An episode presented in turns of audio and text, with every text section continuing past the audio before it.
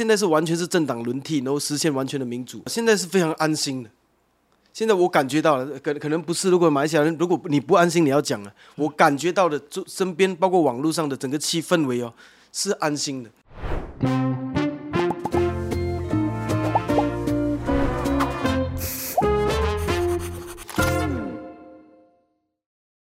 嘿大家好，我是范吉伟。嗨，我是路易莎莎。哎，欢迎收看《匪夷所思。那今天我们的阿姨想知道哦，我们请来的客人是马来西亚籍的这个歌手黄明志。对，阿姨的粉丝见面会。对，我是我就是自肥，我承认啊，我真的非常喜欢明志哦，因为我每次碰到他的时候，我总觉得有点同志的感觉。哦那这一次会邀他来啊，主要有两个两个原因啦哈。第一个呢，就是呃，我其实。最近我们在台北看世界，其实也做了好几次，就是马来西亚的这个选举、民主进程呃，哎，民主进程的这个故事。那我觉得，其实马来西亚的这个民主进程这个东西，在现在的环境里面，其实非常的特殊，因为世界潮流来讲，其实是整个是退步的啊、呃，不不只是就是已经本来民主就有一些问题的国家是往后退，连很多本来我们认为是很民主的国家，包括美国在内啊，都去发生这个民主倒退的情形，所以。我觉得马来西亚的情况是难得的好消息，对，算是一个难得可以安慰大家，就是我们还有希望这样的。对，我很想透过就是一个懂马来西亚的人，可以来告诉我说，哎，这几年马来西亚的改变是什么啊？那我觉得这是提醒我们大家，就是在民主上面啊，它的真正的好处在哪里？那这是第一个原因。那第二个原因呢，是因为他这次呃出的新专辑对。呃，其实有一个很重要的，谈到一个很重要的议题，就是 A V，、他请了两位 A V 女优跟他一起合作，我觉得这个题目也很有趣。我觉得我很想知道黄明志会怎么样来诠释这个这个 A V 女优呃这个题目这样子。嗯，承接刚刚范姐讲的，就是他连 A V 都都敢拍，而且他这不是他第一次跟 A V 女优合作。就黄明志是一个作风很鲜明、很大胆，然后他什么社会议题都敢踩的人，包含之前我们看到就是有马来西亚学生不幸在台湾遭受命案的时候，他就直接说：“哦，要杀人，等到来台湾再杀。”就是他很敢讲。我想要知道的是，他为什么这么在言论上这么敢冲，而且这么多年了，他始终没有改变他的风格。这是第一个。那第二个，其实我想知道的是他的歌，你不会每天听，可是你一听，你就会发现，你就会陷进去，然后而且很多产。我想要知道他怎么会有这么丰沛的创作能量。好，来我们来看看明志怎么说。好来，明志先跟我们观众打个招呼。Hello，大家好，我是 Name We 黄明志。哎，明志，上一次我们接受访问差不多一年以前了啊。对，一年多了，对呀、啊，我听说你回去以后就拍了一支影片，把我 K 了一顿，没有说脸骂啦，没有骂。很后悔上。我是说我很后。悔，说那些睡眠不足，为什么去上那么重要节目？结果睡眠不足，结果就我不敢看，真的我不敢看那个节目，都快一年了，我才去看。OK 然后看了我就拍了一个 reaction，就看我的反应，看我当时的我有点像那种那种多元宇宙，就看以前的我到底我的反应我会不会后悔这样。哦，那后来呢？再看以后有没有反应？呃有没有后悔？呃，一点点的，一点一点点而已嗯就讲的不是很完整，然后因为这真的是精神不不是很好，那可能大部分我还觉得，哎，哦，幸好我这样答，这样没事，过不。过重点是啊，这这一次来，昨天晚上有睡饱了吧？其实没有，有没有睡饱？因为宣传期就是很密啊，啊哈，就拍到满满哦，哇，根本就没有时间睡。好了，那我没办法救你了，反正就这样子啦。继续吧。好了，我们先来讲，我们我们这一次真的先谈你的音乐了哈。这一次就叫做高清无码，对不对？对先跟我们讲一下为什么要叫高清无码。高清无码，其实你看这个设计哦，你就男生应该就知道大概什么概念了，就是我也知道啊，你知道吗 我当然知道啊，我看的啊，这是什么？这个看 A 片有什么了不起啊？我是说真的，我看的啊。反正就是橘色、黑色、白色的概念呐、那那里面有一些关键字都是有一些暗示在那边的。对了然后可是其实它是有背后的意思，因为高清无码嘛。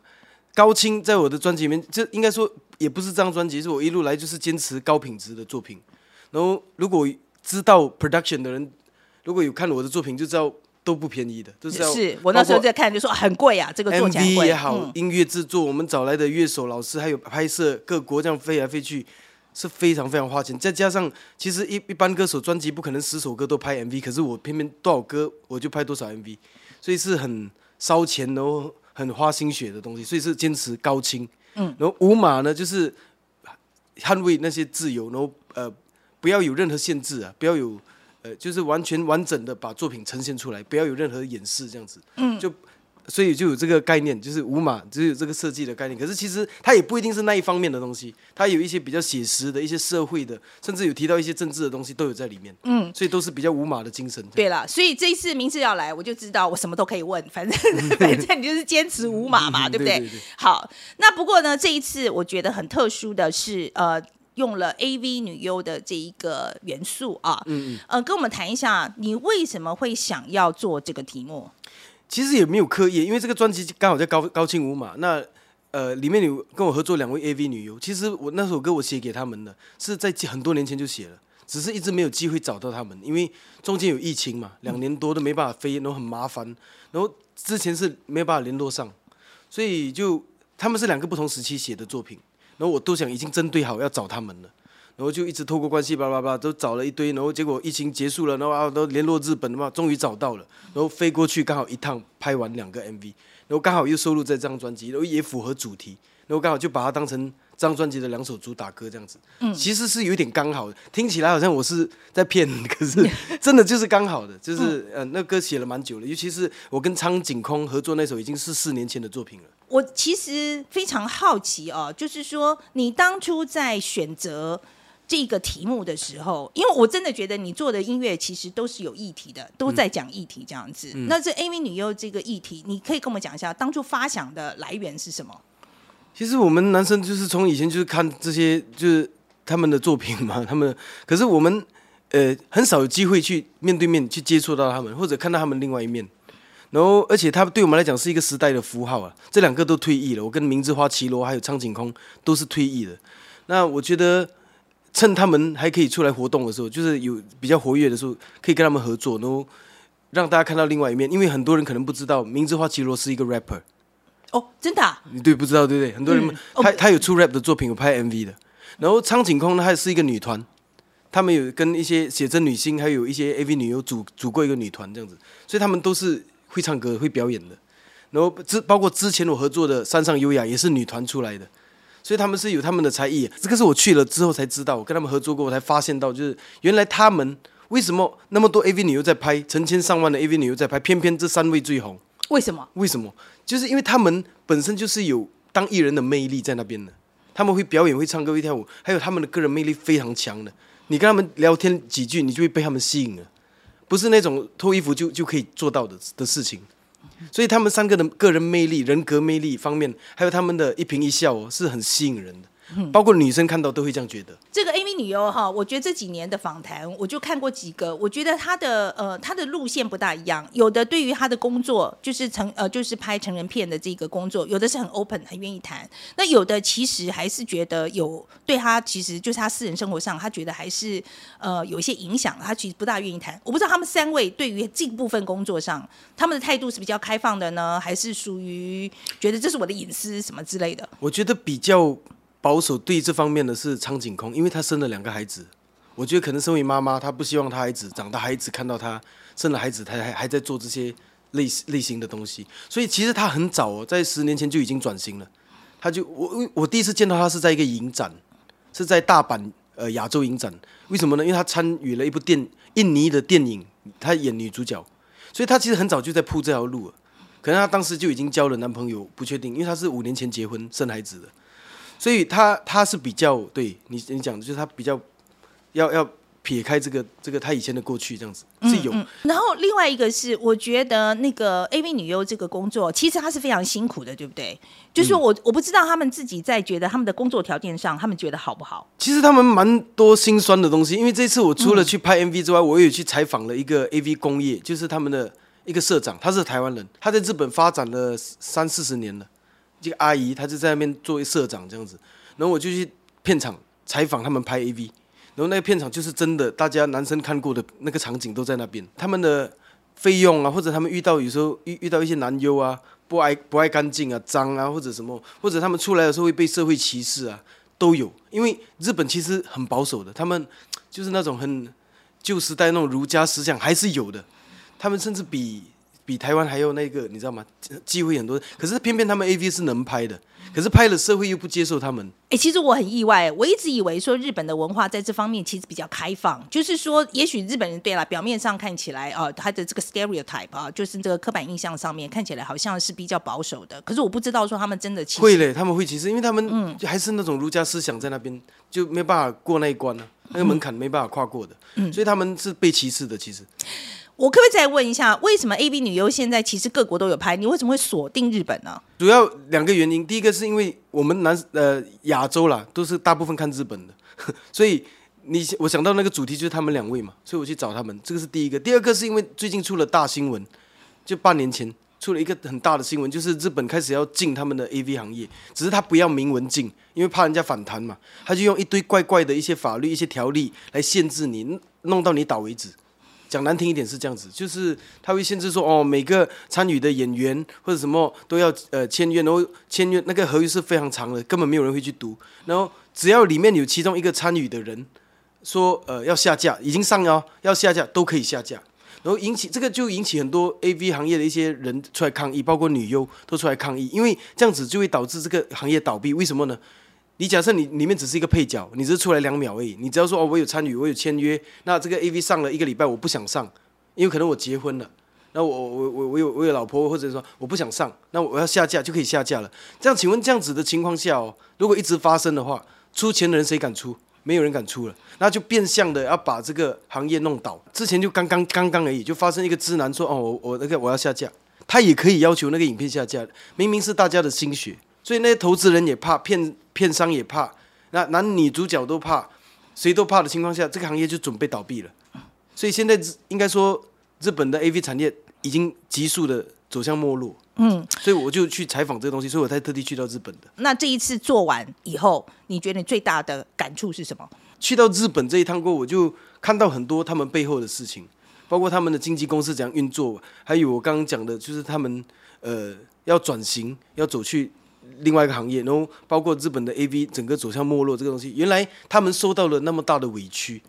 是没有人知道的。那如果我不去拍这些 vlog 这些纪录片，那我只是拍歌的话，大家也不知道原来发生这些事情。而且我发现到，因为可能不知道是语言的原因还是什么，好像没有什么人在声援他们，这只有他们自己在抗议而已。那我觉得我有在那我的节目里面我有讲啊，我说，诶，大家都是看他们节目长长大的嘛，男生对不对？我讲难听一点呢、就饮水思源嘛，就是我觉得我们在外外国的人。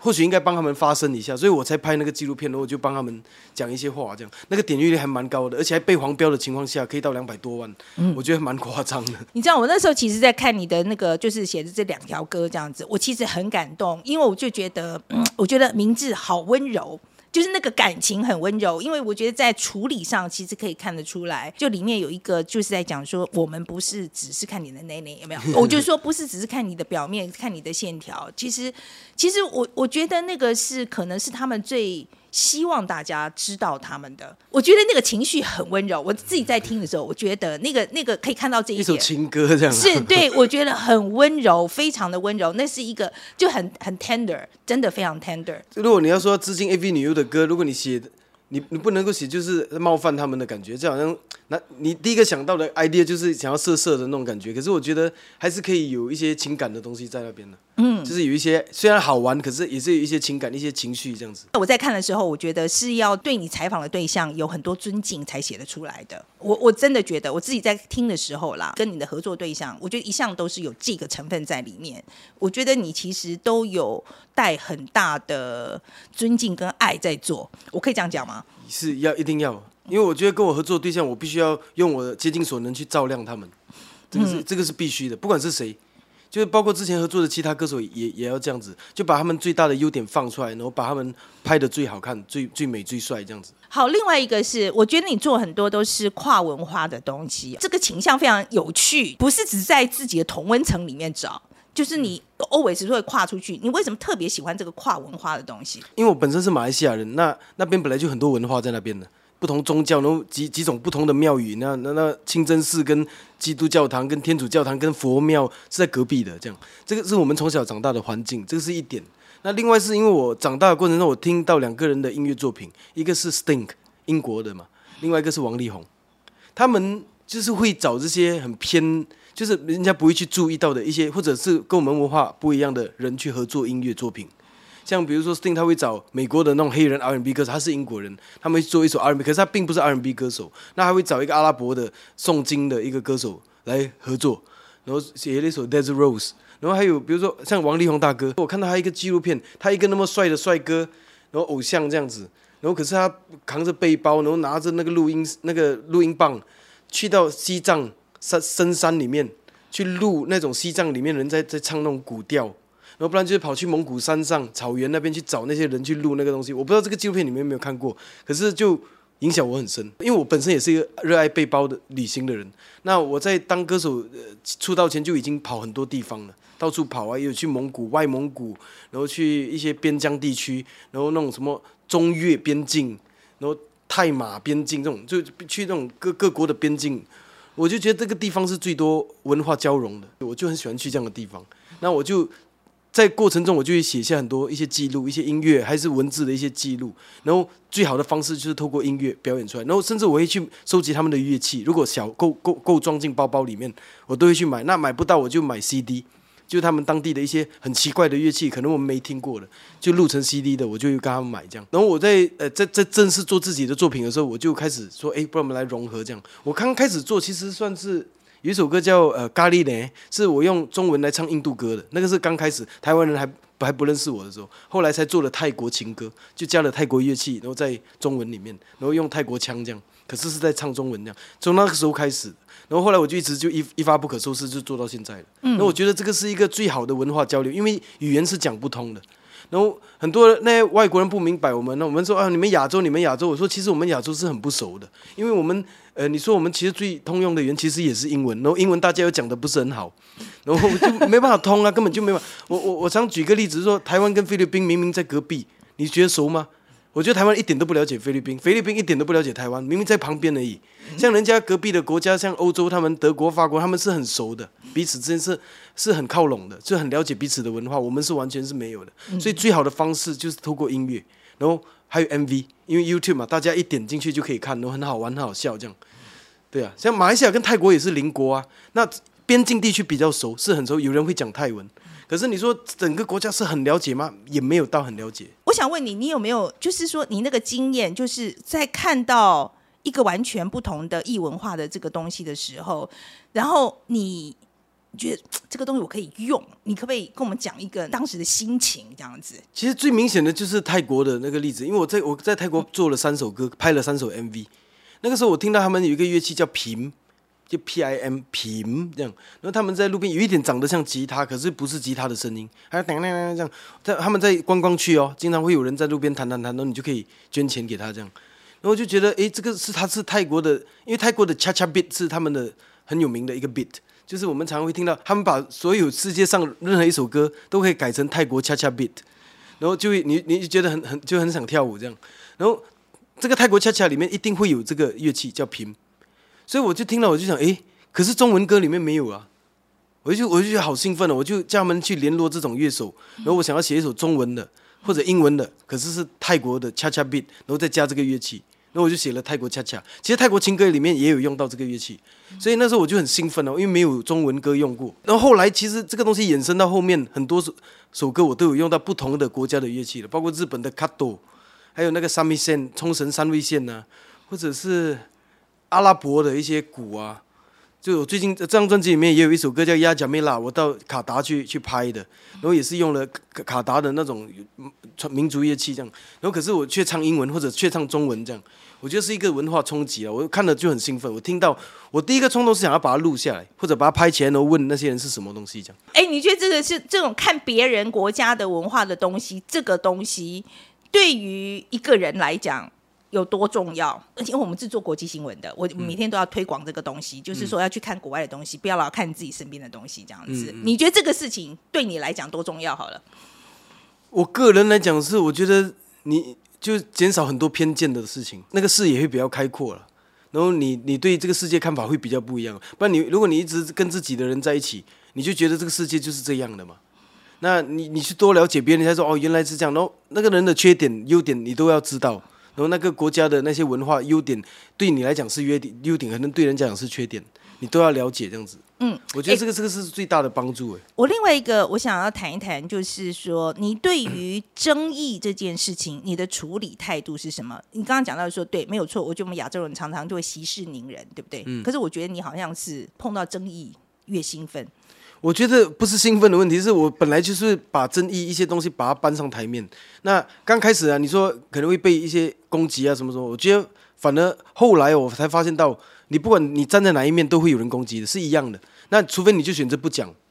那我就可是我觉得就是要讲啊，有些东西就是真的需要表达出来啊。所以我就反正反正你你你做不做，你做哪一面都会被攻击嘛，那就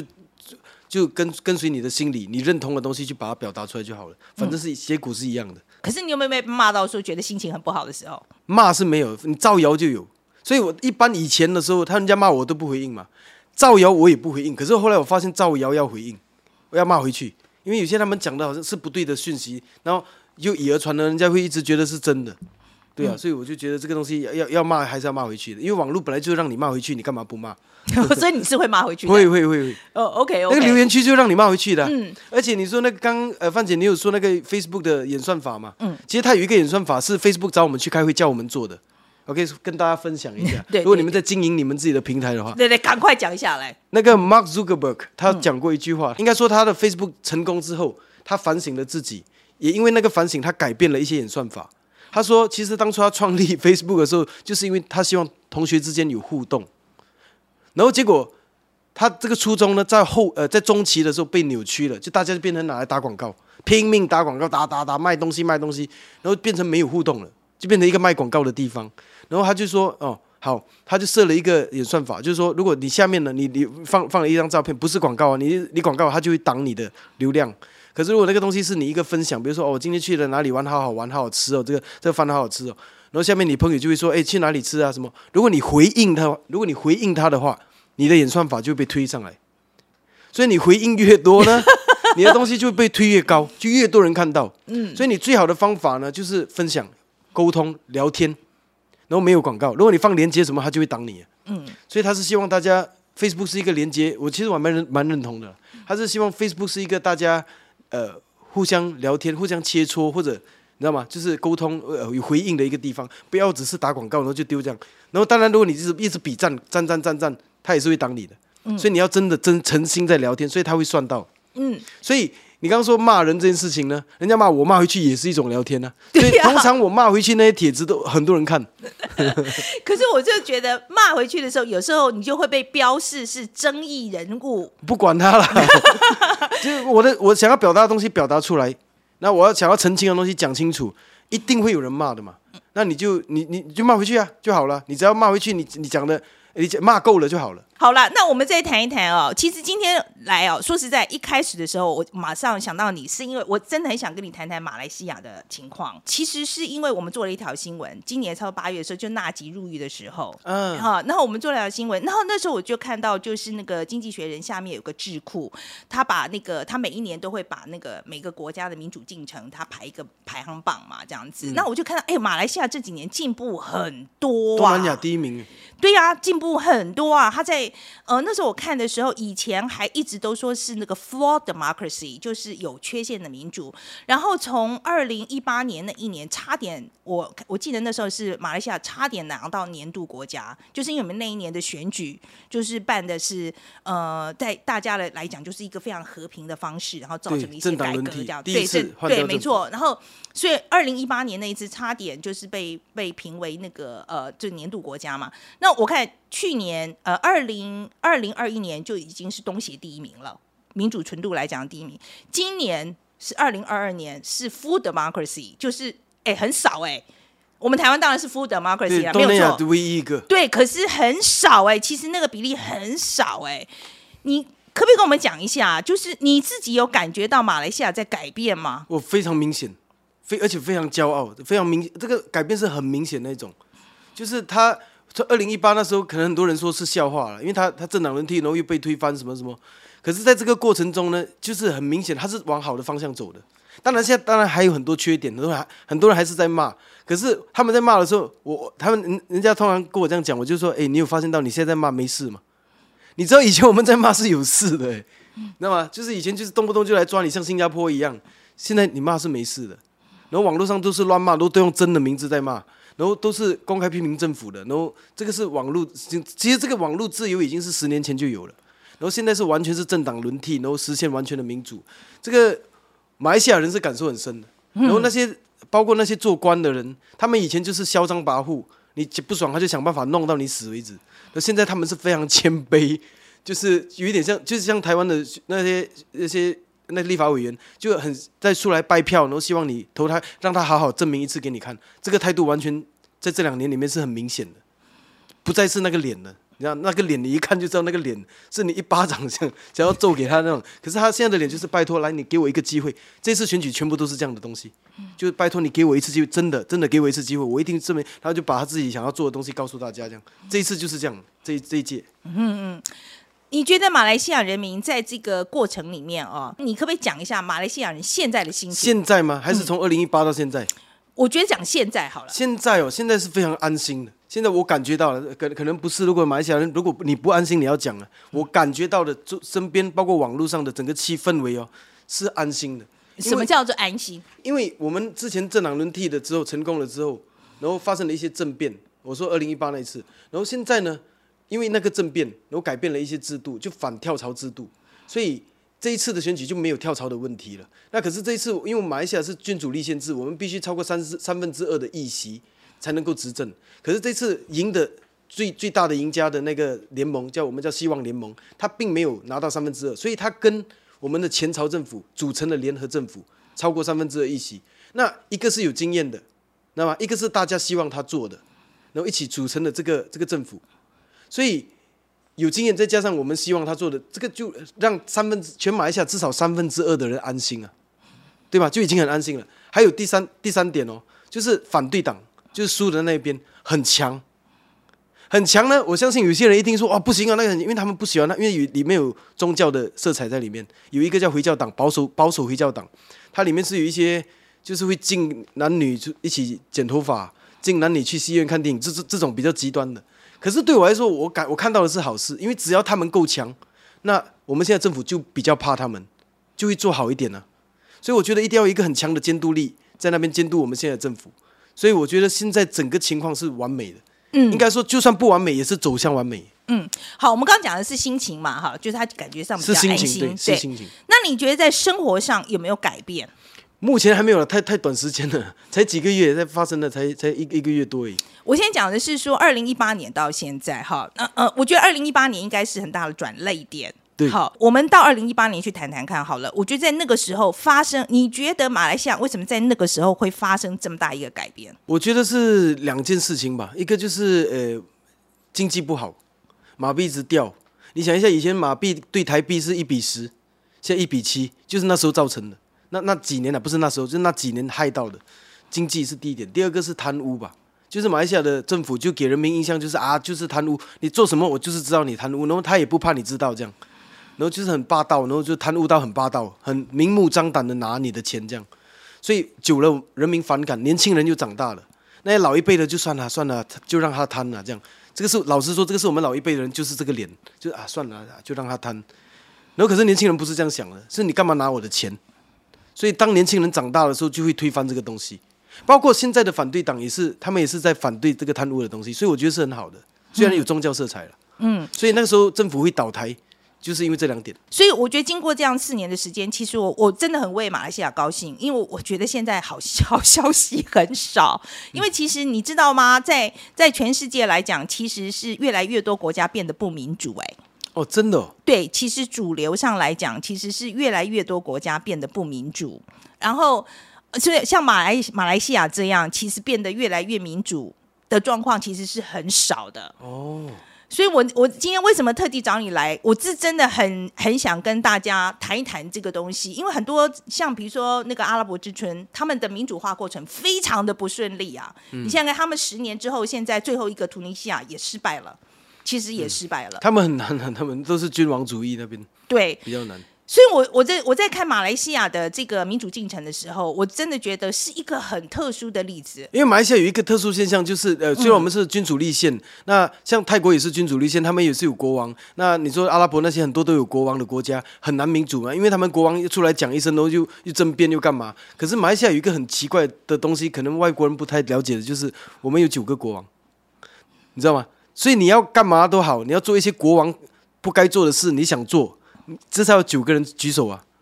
那九个人要投票啊，所以每个国王都不敢乱搞，所以我们在呃首相在宣誓的时候都要向这九个国王跟他做这个就是宣誓这样子。我觉得幸好是马来西亚有这九个王在后面在看着这个证据，然后有这些党有不同的党在那边乱乱搞都没关系，后面还有九个王这样。可是你不觉得马来西亚人民也有很大的贡献吗？啊，肯定啊，肯定啊，我们牺牲了很多。真的牺牲很多。那时候我们的像之前的那种抗议活动啊，我说早期的，都是被被那些那个那个洒水车乱喷，然后催泪弹，然后后来就越来越没有催泪弹，越来越没有洒水车，然后就把政府推翻了。那个过程是很痛苦的。马来西亚人知道和平转移这个事情有多么困难吗？你觉得一般马来西亚人知道这件事我觉得现在知道了，今年他们知道了。今年两件事情他们知道，让让他们知道。第一件就是呃。我说马来西亚今年的政党轮替的事情，然后就是几个党都组在一起变团结政府这件事情。第二件事情就是今年中国的那个疫情控管的问题。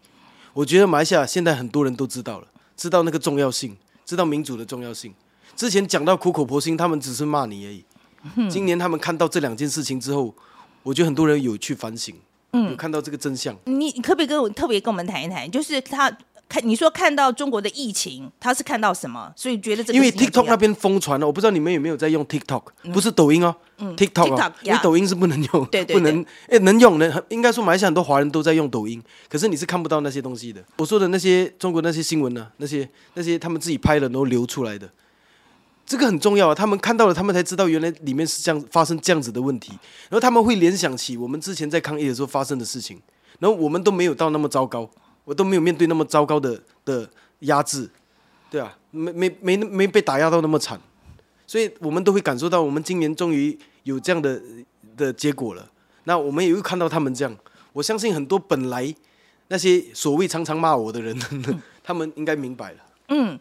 呃，另外一个是我们的团队里面有个成员呢，我们就讲到，其实不是不是只有他这样讲啊，就是就是。很多人会有这个印象，认为马来西亚的华人比较亲中。你觉得有这样子吗？呃，如果你说今年以前，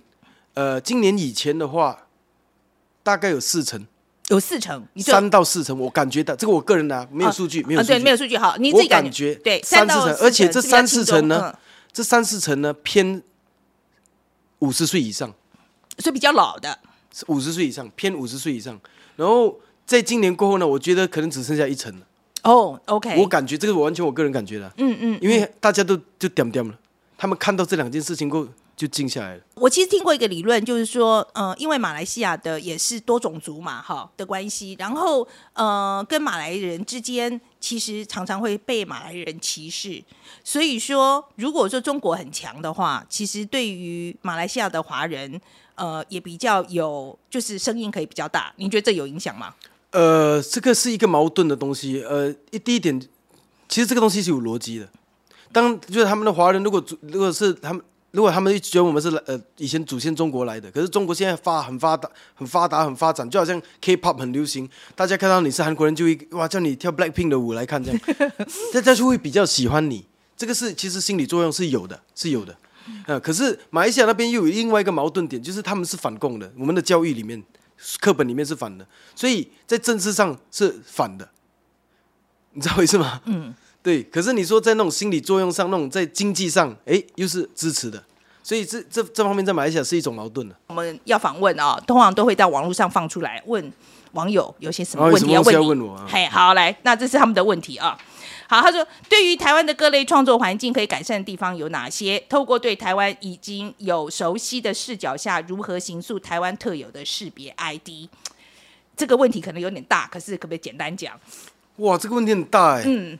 可是这个我我也没有资格讲，因为我觉得台湾，我我因为我小时候也是听台湾的音乐长大，还有台湾、香港啊，就港台的东西比较多。那我觉得我的那些你们所谓的大胆哦，都是从。这两个地方学的学来的。可是当我来到台湾发展的时候呢，我反而就觉得台湾人就是缩了，你知道吗？嗯，为缩了？不敢呢、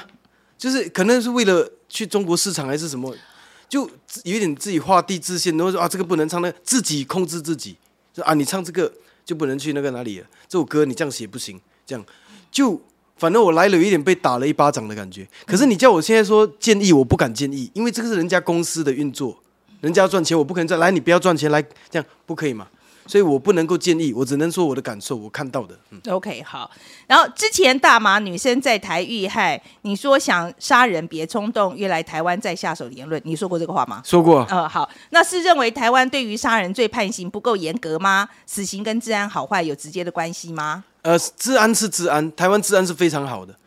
也就是因为台湾治安好呢，马来西亚很多，我因为我我马来西亚治安是比我说之前呐、现在好好一些了，之前非常烂，所以我们马来西亚人如果要出国念书，家长第一个考虑的是治安，说哦你要去那边，不要不要不要不要那边，等下被抢劫还是被抓去干嘛？所以我们会考虑这个问题，所以台湾治安好，我们才敢来嘛。那可是在这边遇害了之后呢，我觉得跟治安好吧，因为每个国家都有神经病，你知道吗？那我我比较介在意的是法官要怎么给这个别人的国家的来你来你国家念书的孩子的那个家长一个交代，或者说给这个社会一个交代，你要怎样去判决？我觉得这个非常重要。嗯，虽然我我不是读法律的，可是如果每一次都是那种啊就算了，你知道吗？就是精神有问题那就算了，这样每一次都这样的话，请问谁敢来？谁还敢把孩子送过来台湾念书？灵感是如何产出的？这个我其实也很有兴趣知道。就是说，通常你你的灵感，你觉得来源通常是哪些？就是生活啊。你看我东西是那个题材是不设限的，什么东西都可以变成歌曲，对啊，所以包包括你现在如果拿一个产品给我，叫我帮他写一首广告歌是很快的，只要你给我那个资讯呢。所以我觉得每个东西它都有一个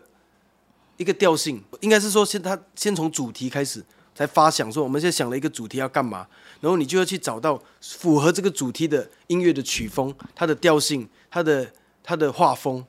然后把它结合在一起，包括 MV 你要去思考，你要先从发想开始，然后就开始进到那个主题。可是你发想，我这样讲，发想两个字是很很多东西，你要就是你一路来你要听很多种歌，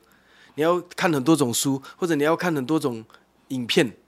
才可以有的这些发想，不然你根本没有参考的东西嘛。所以你要有很多条线去接到你所有看过的东西，就是说啊，现在我要表达这个主题是这样这样这样的，那我要去连接到哪一个，然后可以拿来运用这样子。嗯，这个是我为什么我主，因为我再加上我的主题是不设限，我又没有说诶、被公司控制，这个不能做，那个不能讲，这个字不能写，这样，所以这个就更容易了，我就更好去创作自己，发挥自己的东西。可是你的 data data bank 要够大啦，就平常就在看东西就对了。是我我常常开车的时候，我有听那个 USB 嘛，呃现在是蓝牙了。之前是以前是 USB 开车的时候的年代，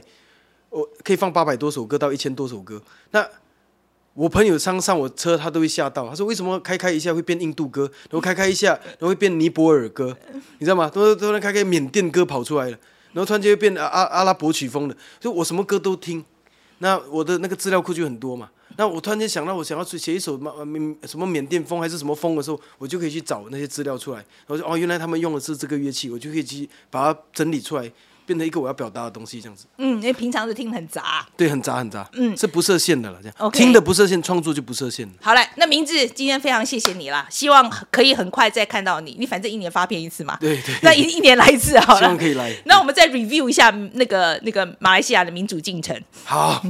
希望更好。对，谢谢谢谢。谢谢谢谢范姐。好来，那路易莎莎，你今天最重要的 take away 是什么？就是我觉得她的创作能量可以这么强，很大一部分是因为她睁开眼睛，她会很细微的观察一些东西。比方说她在讲她跟 A B 女优合作的过程里面，她其实会把他们那个比较没有那么光鲜亮丽，然后在日本的这个父权体制底下受到了一些压迫表达出来。我觉得这个是蛮难得。那其实第二件事情是，她有一句话特别打动到我。就是说，台湾跟菲律宾其实是邻国，可是我们其实对菲律宾一点都不了解。这件事情，我我我知道台湾人很喜欢说，希望世界可以看见我们，但其实当我们想要被世界看见的时候，其实我们有的时候也要对我们的周周遭的一些邻居保持更多的好奇心，有更多的交流。我觉得黄明志本身他这样子一个在各个地方交流，然后去走进。贴近市民的生活，去看见文化这件事情本身就带给我们一个类似行为的模范。我们想要被世界看见的时候，我们同时也要对人家有多一点好奇心。我觉得这个蛮赞。其实我觉得明志他这个旅行的方法哦，我觉得真的蛮不错的，而且我觉得他是真的带一个开放的心去看别人的啦，他不是先想说哦，我今天来我就是要看那些比如说什么什么什么什么什么景点这样子，哎，其实这一点对我蛮有启发的，因为你是要全部都安排 好才去吧？我觉得这个真的对我蛮有启发的，反正旅行就去吧啊，然后。呃，今天我其实最重要的当然是，我觉得他有讲了一段让我很感动的，他就是讲到这些 A B 女优，他跟他们合作的时候，他就是说，他其实他们本身就是很有魅力的人，嗯哦，他们其实，比如说他说他们是 rapper，OK，他们平平常就是有在做音乐，他只是用 A V 这个形式来做维生，维生，或者是说这是他创作的方式，这样子，就是看到他另外一面那。哎，这一点让我很感动哈。那第二个呢，是我真的觉得他在讲到马来西亚民主这件事情，他讲到呃马来西亚的民众，现在他说他他形容他们是用安心这两个字啊。哎，我真的觉得很特别。今天如果讲到台湾的民 主的话，或者是台湾的政治制度的话，我想很少人会用“安心”这两个字来形容。大家很不满吧？我感觉就是。对，我觉得大家很多人就是说很不满啦，很独揽呐，然后说什么很干啦，我就听到都是这一种。不能相信啊！对对，都是负面的词汇。那我，然后今天他在讲说，他说他其实对这个大部分的马来西亚人，呃，他的感觉是大部分人的感觉是很安心的。哦，我觉得这个让我。哎，觉得说我们是不是在台湾这个这个，我们因为在民主的环境里面太久了，习惯了，我们习惯了，我们是不是忘记了民主带给我们什么？嗯啊，我觉得这是再次提醒我们民主给我们什么。好了，那今天就讲到这里啊，那欢迎欢迎大家留言来告诉我们你对于黄明志的音乐啦，或者是他今天的访谈，你有什么想法？然后。当然，喜欢的话帮我们转传出去，分享出去，分享，懂内对，没错啊，全部都做，OK，all right，，好，谢谢大家。